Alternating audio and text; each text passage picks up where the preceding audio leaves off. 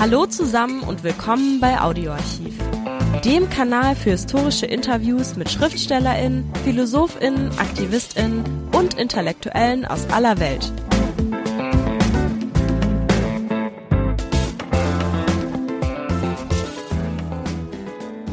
Hallo, Angelika Neuwirth, geboren 1943, ist eine der besten KennerInnen des Koran. Sie ist federführend verantwortlich für die Wiederbelebung der historisch-kritischen Koranforschung.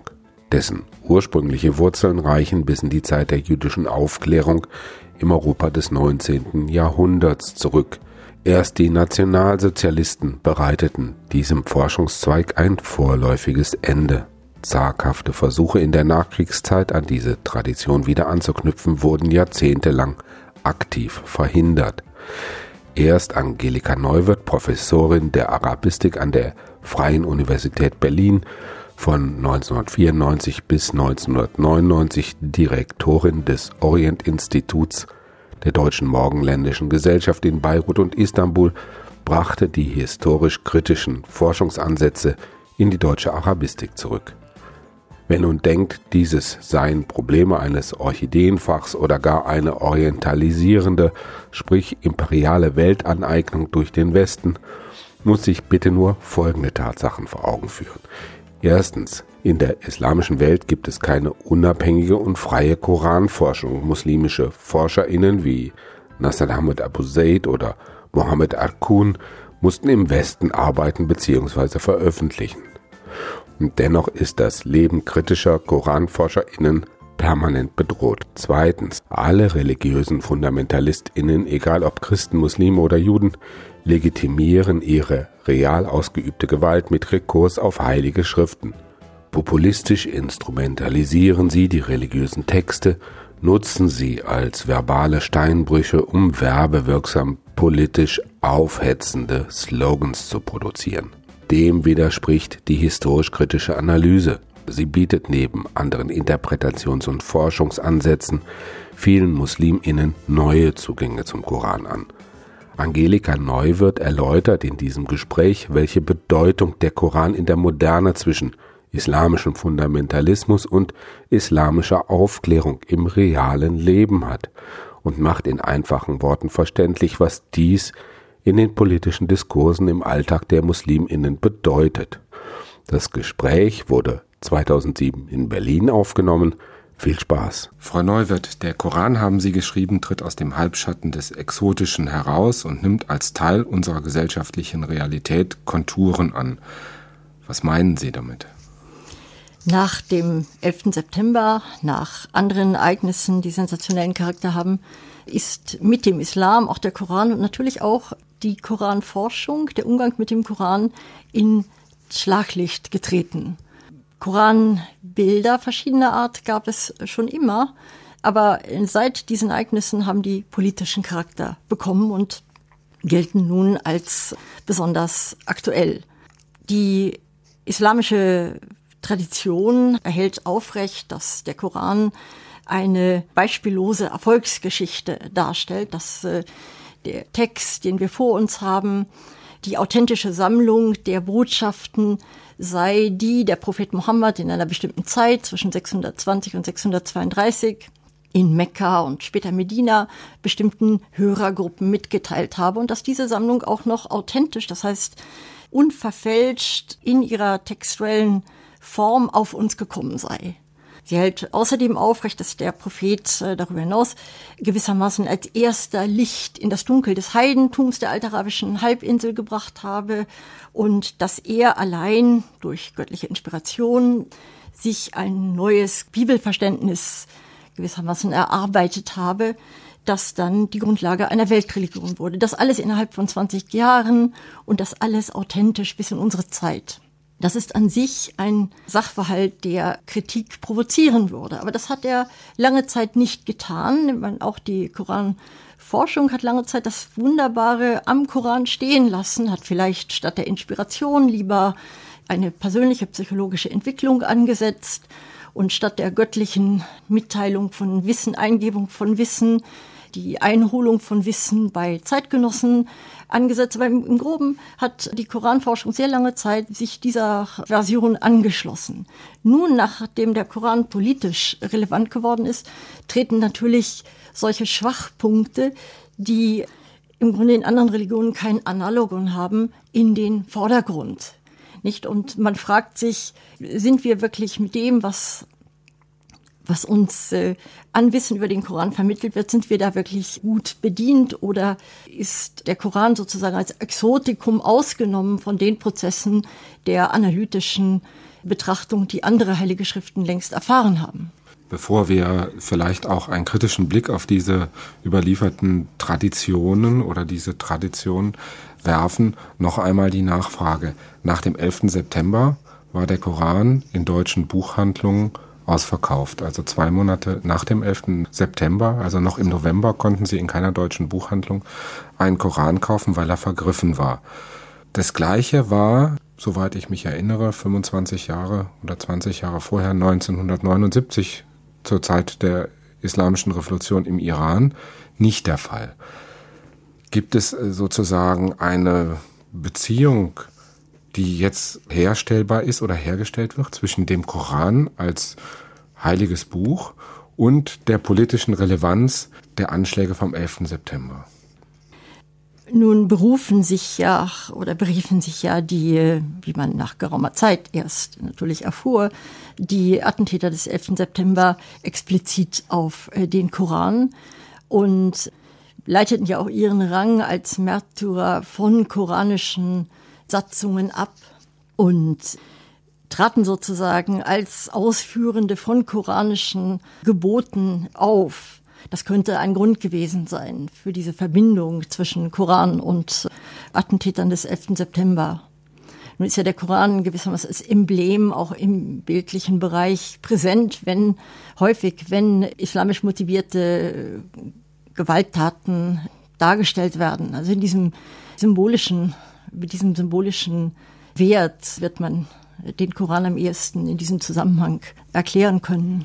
Nun frage ich mich, hat diese Politisierung mit dem Koran nicht auch eine lange Tradition, die also auch in die Frühzeit des Islam schon zurückreicht, so sagen manche jedenfalls, wenn man an die Charijiten denkt oder ähnliche Gruppierungen in der Frühzeit? Sind diese Bilder so gebräuchlich, dass man sie immer wieder politisieren kann, auch wenn ganz andere gesellschaftliche Kontexte äh, den Hintergrund bilden?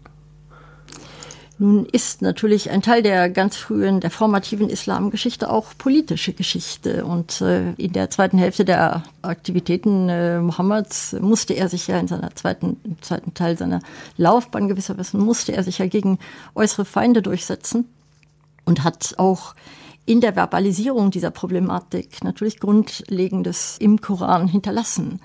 Das Gebot des äh, sogenannten Heiligen Krieges äh, beispielsweise findet sich im Koran, wenn auch der Märtyrertitel dort nicht zu finden ist.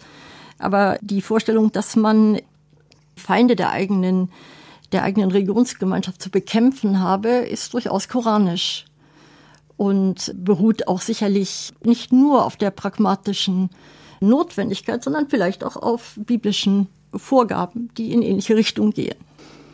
Trotzdem, wenn man sich äh, eingehender mit dem Koran beschäftigt, findet man äh, zu dem einen Bild auch immer wieder ein vielleicht anderes Bild, was oft zum gleichen Thema entwickelt wird, aber genau die gegenteilige Aussage hat.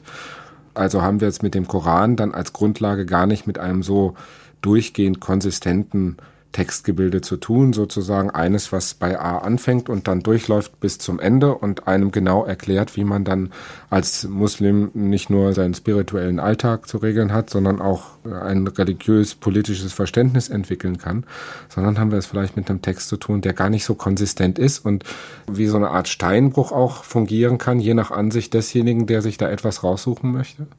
Also der Koran als solcher, damit sprechen Sie sicher einen Schwachpunkt dieses Buches an, ist in der Tat alles andere als ein in sich geschlossener Text. Jeder, der den Koran mal aufgeschlagen hat, weiß, dass er nach einer kurzen Einleitung mit einer sehr heterogen gestalteten langen äh, Textpassage der zweiten Sure äh, beginnt, die also juristisches mit äh, erzählerischem und mit liturgischem, mit polemischem vermischt.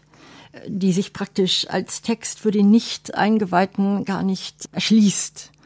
Und so sieht es mit großen Teilen des Koran aus. Der Koran ist eben die Sammlung von Vortragstexten, die einmal während der Gemeindeentwicklung vom Propheten verlautbart worden sind, aber deren Sammlung dann auf einem ganz mechanischen Kriterium, nämlich der Länge dieser Textteile besteht und zum Teil wohl auch auf dem Wunsch der Redaktoren, die sich nicht weiter einmischen wollten, bestimmte Teile einfach zusammen zu einer Suche zu bündeln. Also der Text ist in der Tat als solcher ohne Gebrauchsanweisung, wenn man das mal etwas flapsig sagen äh, soll, gar nicht brauchbar.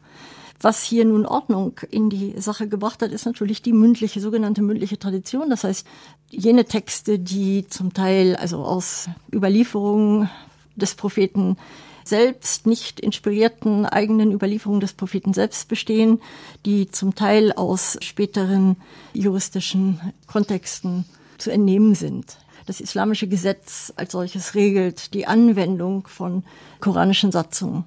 Sie haben eben gesagt, als Gebrauchsanweisung, man benötige eine Gebrauchsanweisung, um das überhaupt verstehen zu können. Wenn wir uns die islamische Tradition anschauen, so hat es eine Fülle von verschiedensten Gebrauchsanweisungen haben sich mit der Zeit entwickelt und haben sich herausgebildet. Ganze Wissenschaftszweige sind daraus entstanden. Welche Bedeutung hat diese Form der Textinterpretation oder Beilegung oder Auslegung heute noch in der islamischen Welt? Ganz entscheidende Bedeutung. Also die äh, normale Ausbildung zum Theologen oder auch zum äh, Koranspezialisten im traditionellen Sinne beruht im Grunde auf den Rahmengebungen, die die spätere Tradition geliefert hat. Die wichtigste ist sicher die Prophetenbiografie, die gewissermaßen auch ein chronologisches Gerüst in die Korantexte bringt, die also bestimmte Texte bestimmten Situationen zuordnet. Und darüber hinaus gibt es natürlich die auf rechtliche Situation, rechtliche Probleme zugeschnittene gesetzliche Ordnung.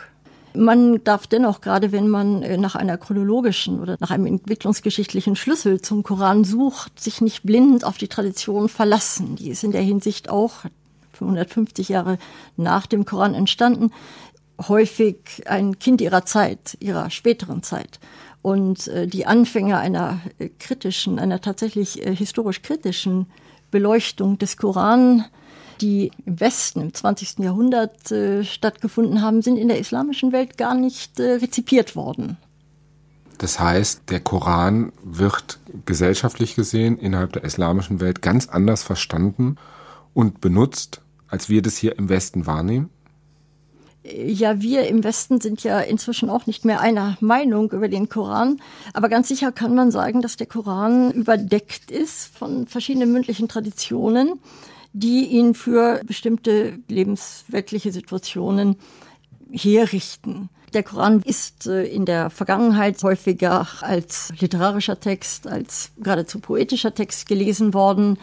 Natürlich ist der westliche Leser befreit von den Obligationen, die dem muslimischen Leser äh, betreffen, nämlich sich an die Regeln, die der Koran aufstellt, auch zu halten. Der westliche Leser sucht andere Erkenntnisse im Koran. Er sucht natürlich auch einen Schlüssel zum Verständnis des Gesamttextes. Er ist nicht äh, interessiert an der Selektion von einzelnen schönen oder verbindlichen Versen, sondern er sucht einen Schlüssel zum Gesamttext, den er sich nur durch mühevolle Rekonstruktion einer koranischen Chronologie, mindestens im Groben, erarbeiten kann. Davon ist der muslimische Benutzer befreit, der nun direkt von den koranischen Anordnungen betroffen ist. Und diese Anordnung natürlich durch die Tradition gewissermaßen gefiltert präsentiert bekommt. Aber sind wir nicht ein wenig eingeschränkt in der Wahrnehmung des Korans insofern, als dass wir ihn reduzieren auf seine politische Wirksamkeit, also damit letztlich auch eine Argumentation nachvollziehen, wie sie islamische Fundamentalisten, also spätestens sagen wir mal seit den 60er Jahren auch mhm. vorgeben. Unterschlagen wir nicht zum Beispiel die Wirkung des Korans auf Künstler oder die Literatur, die wir gar nicht lesen können, weil wir so vorgeprägt sind über diese politische Wahrnehmung. Es ist natürlich wahr, dass zumeist, wenn über den Koran im Westen gesprochen wird, über seine politische Brisanz gesprochen wird. Und dann vielleicht noch in einem anderen Zusammenhang, nämlich im Zusammenhang des christlich-muslimischen Dialoges. Dabei könnte man den Koran, wenn man genau hinsieht und wenn man sich die Mühe gemacht hat, die ja zum Teil auch schon durch die Forschung, die am Anfang des letzten Jahrhunderts stattgefunden hat, vorbereitet ist, wenn man sich die Mühe macht, den Koran in seiner Entwicklung wahrzunehmen, dann wird man ihn eigentlich ganz leicht als einen Teil der Kirchengeschichte oder etwas vorsichtiger ausgedrückt der monotheistischen Universalgeschichte verstehen können. Als einen Prozess der Annäherung an ein vorher vorhandenes biblisches Wissen, das auch schon durch verschiedene exegetische Prozesse gegangen ist, das nun für eine Gesellschaft, die auf anderen Grundlagen aufbaut, gewissermaßen kompatibel gemacht wird. Das wäre eigentlich ein Zugang zum Koran, der auch die Dialogfähigkeit der anderen Seite wesentlich stimulieren könnte. Man würde nämlich dann viel weniger auf die pragmatischen Anweisungen, die der Koran gibt, vor allem in seinen medinischen Texten gibt, acht geben, sondern vielmehr auf die Lektüre, die der Koran bietet, die Lektüre derselben Traditionen, auf denen auch unsere heutige Theologie aufbaut. Kann man eine ganz einfache Frage, Koran mit dem Neuen Testament vergleichen? In hm. seiner Wirksamkeit? In seiner Wirksamkeit sicher. Man hat sogar davon gesprochen, dass nachdem ja in beiden Fällen es einen charismatischen gewissermaßen Begründer einer Gemeinde und dann später einer Weltreligion gibt, man hat sogar von einem Mohammedan Evangelium gesprochen. Ja. Gleich geht's weiter mit dem Interview. Zuvor noch der kurze Hinweis. Liked uns, wenn es euch gefällt. Damit meint man dann allerdings nicht den Koran, sondern seine Ausredung in der Prophetenbiografie. Es gibt sicherlich wichtige Vergleichsmöglichkeiten, zumindest zwischen den beiden charismatischen Figuren. Beide haben durch ihre Predigt gewirkt. Im Fall Mohammeds haben wir nun, zumindest der Tradition zufolge, die authentischen Worte in relativ Fülle erhalten. Nun wird immer wieder der Vorwurf erhoben, der Islam sei also überhaupt nicht aufgeklärt und das läge unter anderem auch daran, dass man den Koran allzu politisch und wörtlich nehmen würde und würde ihm sozusagen eine Gesellschaft unterordnen nach den Regeln, die dort verfasst sind. Und das könne also mit dem, was man gemeinhin als Aufklärung ansieht, überhaupt nicht übereinstimmen. Deshalb interpretieren manche die neueste Koranforschung auch im Lichte einer Bibelkritik des 19. Jahrhunderts. Man sieht so Analogien und Ähnlichkeiten. Mhm. Ist das so einfach herzustellen? Ich meine, es ist natürlich wahr, dass in den traditionellen Lehrbetrieben, die es äh, noch in der gesamten islamischen Welt gibt, in der Tat äh, sehr alte, klassische Exegese getrieben wird. Dass man im Grunde sich äh, moderne, das heißt einem anderen Weltbild, also einem säkularen Weltbild entspringende Exegesen nicht leisten will, die gar nicht zur Kenntnis nimmt. Und dass im Grunde die Maxime des Islam, das Anordnen des Rechten und das Verbieten des nicht äh, zulässigen, dass diese pragmatische Regelung sehr stark im Vordergrund stellt und man im Islam sehr stark im Vordergrund steht und dass sie dann die Konsequenz äh, nach sich zieht, dass der Koran gewissermaßen als Korpus sämtlicher für die Gesellschaft notwendiger moralischer Maßstäbe ja unhinterfragt bleibt. Nicht? Also der Koran wird nicht so sehr jetzt analysiert auf seine Brauchbarkeit für heutige Situationen hin, sondern als Ganzer gewissermaßen als eine Art Ikone der für die islamische Gesellschaft notwendigen Moral äh, beibehalten. Man fürchtet natürlich auch, dass äh, mit dem Wegfall dieses Ecksteins die islamische Maßstäbe überhaupt vielleicht verschwinden würden und damit natürlich auch die Machtverhältnisse derer, die diese islamischen Gesellschaften gegenwärtig beherrschen. Sehr stark, also Nasser Hamid Abu Zaid, einer der bedeutenderen Koranforscher und äh, Islamkritiker, stellt eben gerade diese Angst, der gegenwärtig die Tradition gewissermaßen Verantwortenden oder Vertretenden vor einer möglichen Machtverschiebung in den Vordergrund bei der Erklärung dieser engherzigen Koranauslegung, die in der Tat eine Aufklärung in dem Sinne nicht zulässt. Bevor wir die Frage der Aufklärer oder der Veränderer noch mal etwas näher beleuchten, würde ich einfach gerne wissen, wie der Koran in einem Alltag in der Gesellschaft, einer islamischen Gesellschaft tatsächlich wirkt. Wie nutzen die Rechtsgelehrten den Koran, um tatsächlich eine reale gesellschaftliche Macht herzustellen oder zu begründen. Ich würde gar nicht die Rechtsgelehrten da so sehr als Akteure in den Vordergrund stellen. Der Koran ist einfach verbal, also dadurch, dass er ja nicht unter der Schreibtischlampe gelesen wird, sondern dass er ertönt, dass er als Rezitation auf unendlich vielen Tonträgern einfach präsent ist. Diese Präsenz würde ich gerne zunächst mal betonen. Es gibt ja kaum eine Möglichkeit, in ein Taxi zu steigen in einer arabischen Stadt, ohne nicht Koranrezitation zu hören zu bekommen ohne irgendeinen vorgegebenen Anlass. Umso mehr ist natürlich der Koran präsent, wenn es Anlässe gibt, wie eben beispielsweise Familienfeiern oder eben auch öffentliche Veranstaltungen, die mit einer Koranrezitation beginnen. Das ist nicht so sehr der Sinn des individuellen Textes, der dort zum Tragen kommt, sondern die Erinnerung an das Urerlebnis, das dem Islam Zugrunde liegt nämlich die Tatsache, dass Gott selbst zu einem erwählten Menschen gesprochen hat, der nun wieder den Auftrag bekam, diese Botschaft an andere weiterzugeben. Und das Zuhören bei einer Koranrezitation, noch mehr natürlich das eigene Rezitieren, was dem Gläubigen ja auch in vielen Situationen auferlegt ist, wiederholt gewissermaßen dieses mythische Urerlebnis der Erwählung als Gesellschaft, als Religionsgemeinschaft. Und ich glaube, dass das im Unterbewusstsein eine ganz große Rolle spielt.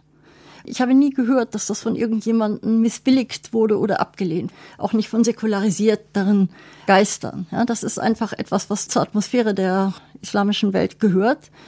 Äh, natürlich gibt es auch verschiedene andere äußere Zeichen der Islamizität. Nicht so sehr eigentlich die Begrenzungen, die würden sich auf Alkoholkonsum und äh, sehr legere Verhaltensweisen im täglichen Leben beziehen. Es gibt natürlich das berühmte Kopftuch, wenn man will.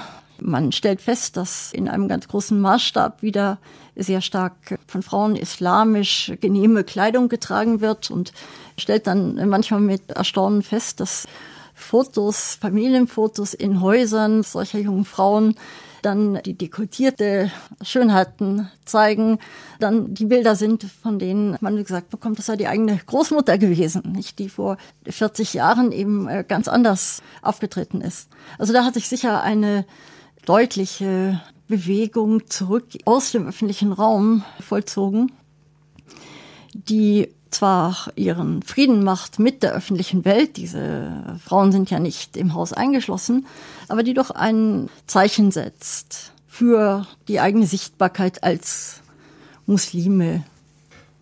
Was ist die Ursache dafür, dass man so zu Beginn des 20. Jahrhunderts so eine breite Öffnungsbewegung hat, den Islam in einem wesentlich über den Koran in einem wesentlich äh, offeneren Sinne auch diskutiert und interpretiert hat. Ich denke nur an Anfang des 20. Jahrhunderts die bürgerliche Revolution im Iran, wo Mullahs in Parks Lehrveranstaltungen abhielten, wie man denn die Demokratie begründen könne gegen ein äh, autoritäres System. Und das mhm. hat man aus dem Koran abgelesen, während man heute abliest aus dem Koran, eine Gesellschaft muss durch und durch islamisch sein. Der Koran ist ein wörtlich zu nehmendes Gesetzbuch und das müsste eigentlich zu einer Art Grundgesetz der neuen islamischen Gesellschaft werden. Wie kommt diese. Verschiebung zustande?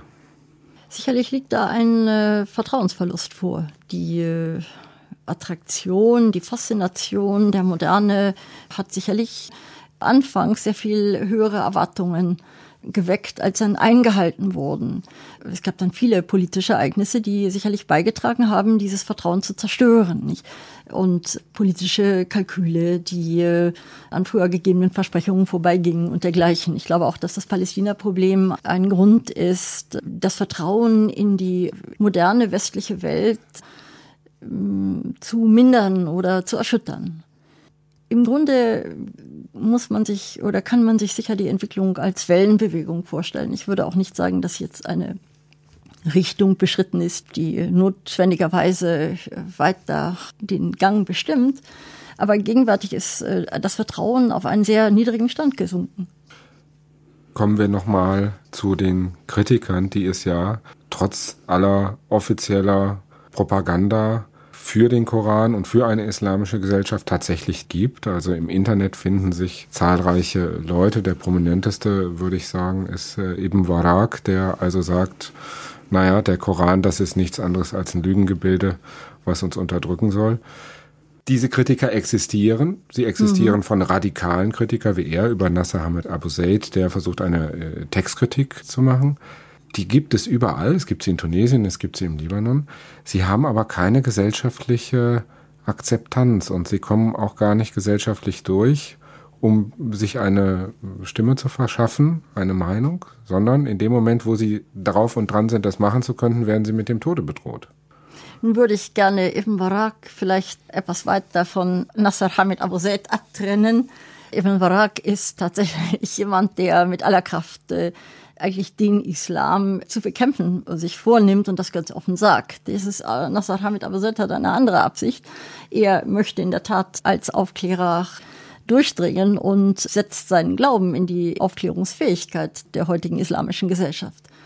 Aber was Sie sagen über das Ansehen dieser Geister ist äh, leider allzu wahr.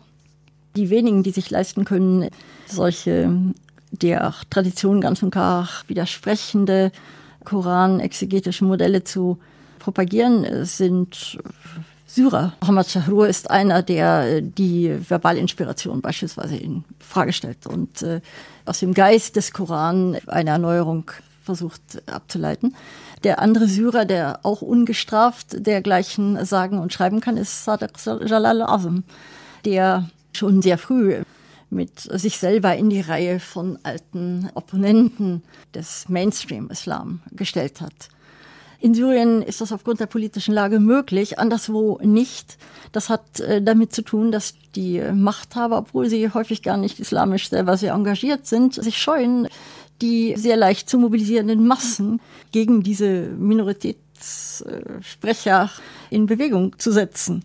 Sie ähm, versuchen prophylaktisch äh, einen politischen Aufruhr zu vermeiden. Das ist weniger Überzeugung als Pragmatismus. Es scheint ja so zu sein, dass man in den letzten Jahren sozusagen eine textkritische, in die Öffentlichkeit gestelltere äh, Koranwissenschaft wieder aufgenommen hat hier in Europa, in Deutschland auch. Und das Zweite könnte man anführen, ist, dass innerhalb der islamischen Gesellschaften natürlich Bildung ein ganz wichtiges Element ist für viele Menschen dort und dass man natürlich auf Dauer so eine Einheitsmeinung nicht verbreiten kann, weil jede Form der Bildung ist in gewisser Weise über die Ratio bestimmt und man lässt sich da natürlich auf Dauer wahrscheinlich nicht in so ein Einheitsbild, wie es die islamischen Fundamentalisten dort propagieren, hineindrücken. Mhm. Das sind zwei Elemente, die man sagen könnte, das gibt ja auch eine gewisse Hoffnung, dass sich das verändern wird. Was glauben Sie, wird es da äh, Bewegung geben, die gerade auch über den Koran kommen könnte? Also was natürlich unumgänglich ist, die Bereitschaft zu einer historischen Korananalyse. Es hat seit der Darstellung des äh, von Sayyid Qutb, eines berühmten Muslimbruders, keine konsequente Durchkommentierung des gesamten Koran mehr gegeben. Das heißt, seitdem bedient man sich gewissermaßen der Stellen, die für die eigene politische Mission gerade äh, am passendsten sind. Aber es gibt eine ganze Reihe von Historikern und ganz besonders Archäologen. Im Moment erlebt auch die Archäologie wieder einen Aufschwung, die ganz einfach aufgrund von harten Fakten bestimmte Datierungen kritisch neu beleuchten und die sozusagen ja außerhalb der Schusslinie stehen und insofern sich aus dieser, aus ihrer Wissenschaft leicht der Umgebung der Korangenese nähern können. Auf die ist sehr stark zu setzen.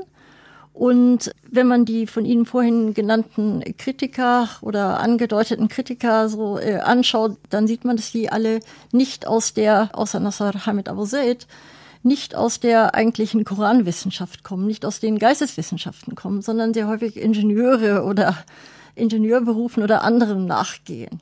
Was wir natürlich brauchen, sind Kritiker, die gewissermaßen aus der, tatsächlich aus der historischen Zunft kommen und sich mit ihrer Methodologie unwiderlegbar bestimmten Gegenständen nähern können.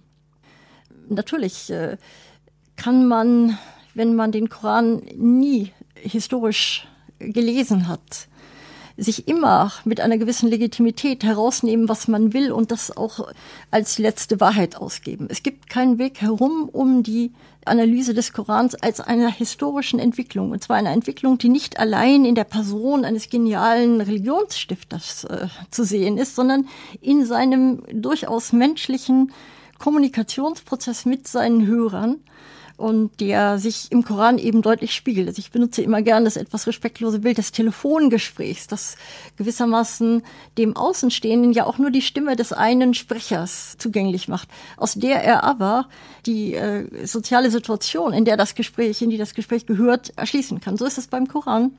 Alles ist in einer Rede, eines Ich an ein Du gehalten, aber die Rede geht eben über Hörer, also über eine Gruppe, um, auf die es eigentlich ankommt. Und diese Hörer machen eine Entwicklung durch und die muss uns interessieren.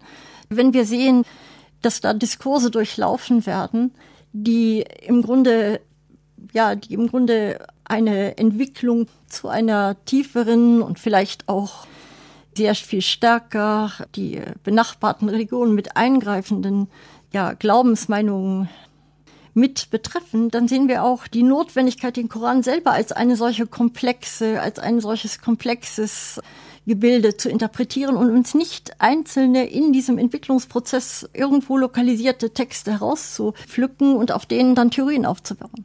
Also was die Biblistik schon geleistet hat, muss die Koranforschung auch leisten, wünschenswerterweise im islamischen Nahen Osten selbst. Das kann nicht ausbleiben und in dieser Entwicklung befinden wir uns schon. Nun hatte ich eben gesagt, jeder, der sich da ein bisschen zu weit vorwagt, äh, schwebt tatsächlich in Lebensgefahr. Wie mhm. kann man solchen Dingen begegnen? Es ist richtig, dass zum Beispiel Nasser Hamid Afazaid seine Arbeit im Westen ausführen muss. Mohammed Arkun geht es ähnlich, der arbeitet in Paris. Ähm, die Arbeiten werden aber übersetzt. Und äh, Sie sagten ja vorhin selber, die Medien sorgen schon dafür, dass äh, das nicht geheim bleibt wir befinden uns ja auch in einer Bewegung gegenwärtig, was die politischen Systeme angeht. Und es ist zu hoffen, dass dieser Mechanismus, der sozusagen die Angst von oben nach unten weiterleitet und sie dann sich entladen lässt in Exzessen, dass dieses Phänomen irgendwann obsolet ist. Danke, dass ihr bei Audioarchiv dabei wart. Folgt uns, dann verpasst ihr keine Folge. Und vergesst nicht den Like-Button. Bis nächste Woche, euer Audioarchiv-Team.